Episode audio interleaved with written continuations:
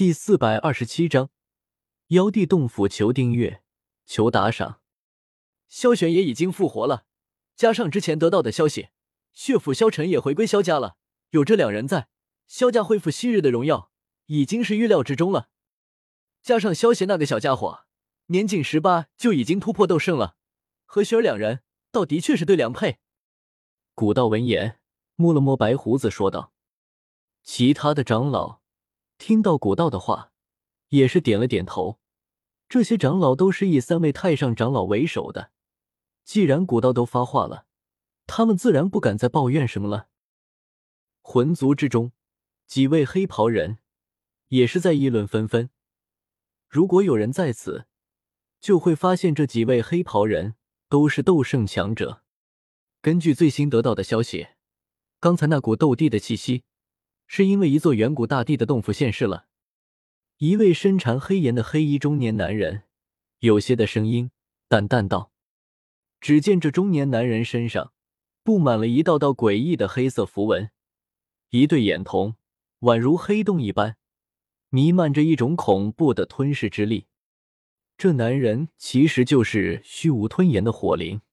虚无吞炎，异火榜排行第二。”号称吞天噬地之物，拥有着吞噬万物之能，连空间都能吞噬。天地之间，唯有寥寥可数的东西，方才能够抗衡那种吞噬之能。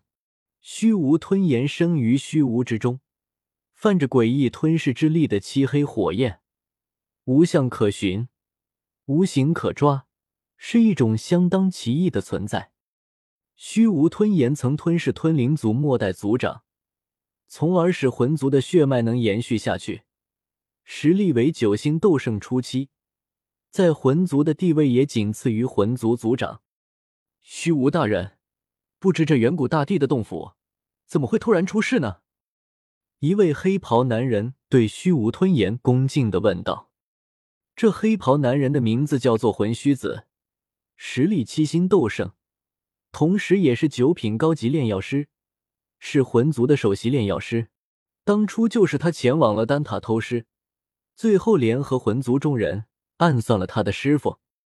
具体的情况不清楚，不过这远古大帝的洞府突然出事，跟黑魔王那四个魔兽王者有关。虚无吞炎看了魂虚子一眼，有些无奈的说道：“有了这四位堪比九星斗圣巅峰的魔兽王者在，加上他们的手下。”以魂族一己之力，别说独占了，估计连口汤都喝不到。上一次还是集齐了魂族、古族和丹塔这三个超级势力的力量，才勉强打败了他们。在那一战之中，魂族族长魂天帝受了严重的暗伤，现在还在闭关疗伤，连这一次的大地的气息仪式，他都没有出现。那四个魔兽王者是从远古遗迹中出来的。如果说他们知道一些远古大帝的消息，也并非什么奇怪的事情。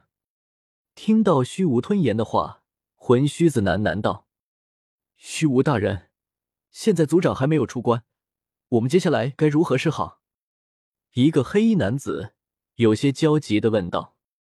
黑衣男子叫魂风，实力虽然只是二星斗圣。但是他身具魂族的神品血脉，也是魂族公认的少族长，所以身份很是尊贵，比起一些长老都要高上不少。不用着急，远古大帝的洞府，那里是说进就进的，就算是四大魔兽王者同时出手，一时半会也别想攻进去。等到人族的其他高手全都聚集了以后，我们再紧随其后，浑水摸鱼，从中得利。虚无吞炎阴恻恻的笑道：“是。除了魂族、古族这些超级势力，整个斗气大陆上还有很多的隐居的老怪物们，也被这股斗帝的气息给惊动了。一时间，不知多少强者闻风而动，纷纷赶往了兽域。与此同时，兽域之中，以黑魔王、毒牙、九龙和毒玫瑰。”四大魔兽王者为首的一众魔兽，看着眼前散发着古老气息的洞府，外面包裹着的一层淡淡的光照，也是一脸的无奈。黑魔王，以我们四个的实力，虽然能够打破这层光罩，但是估计没有半个月的时间是攻不破的。刚才那股爆发出来的斗帝气息，恐怕把整个大陆的强者都给惊动了。以我们的实力，可挡不住所有的强者。毒牙摸了摸自己的八字胡，有些担忧的说道：“毒牙前辈说的对，我们还得早做准备才行。上一次人族的强者联手，可是给我们很大的巴掌呢。这一次妖帝洞府出事，恐怕会吸引更多的强者。小妹一介女流，还得养着三位才行啊。”一旁的身穿黑色轻纱。妖娆媚人的毒玫瑰，掩嘴轻笑道：“一身绿色长袍的九龙冷哼一声道：‘当初是我们准备不够充分，这一次可不会像上一次那样了。上一次我们被魂族、古族和丹塔三大人族的顶级势力打退，虽然有大义的原因，但是更多的是我们没有盟友。兽域之中不是还有三大魔兽种族吗？虽说他们的实力弱了些。’”但是用来抵挡一些人族中人，为我们减轻些压力还是可以的。我会派人通知他们，这一次组成魔兽之间的联盟。等事情结束，分些好处给他们就行了，将好处让点给他们，总好过被那些人类给夺去了。黑魔王想了想，提议道：“毒玫瑰他们三人对视了一眼，点了点头，答应了下来。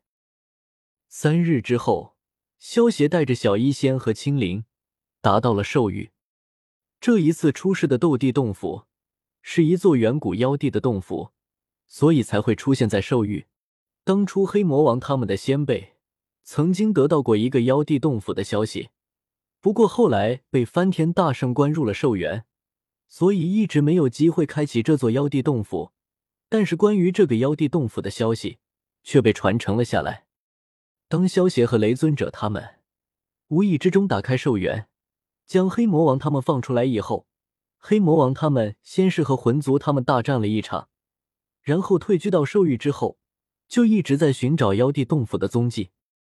不过毕竟是远古留下来的信息，山川变幻，沧海桑田，他们也只能找到一个大概的位置，然后再仔细搜寻。直到前几天才查找到妖帝洞府，只是他们没有想到妖帝洞府出事的时候会突然爆发出妖帝的气息，一时间没有来得及拦截，惊动了整个大陆的强者。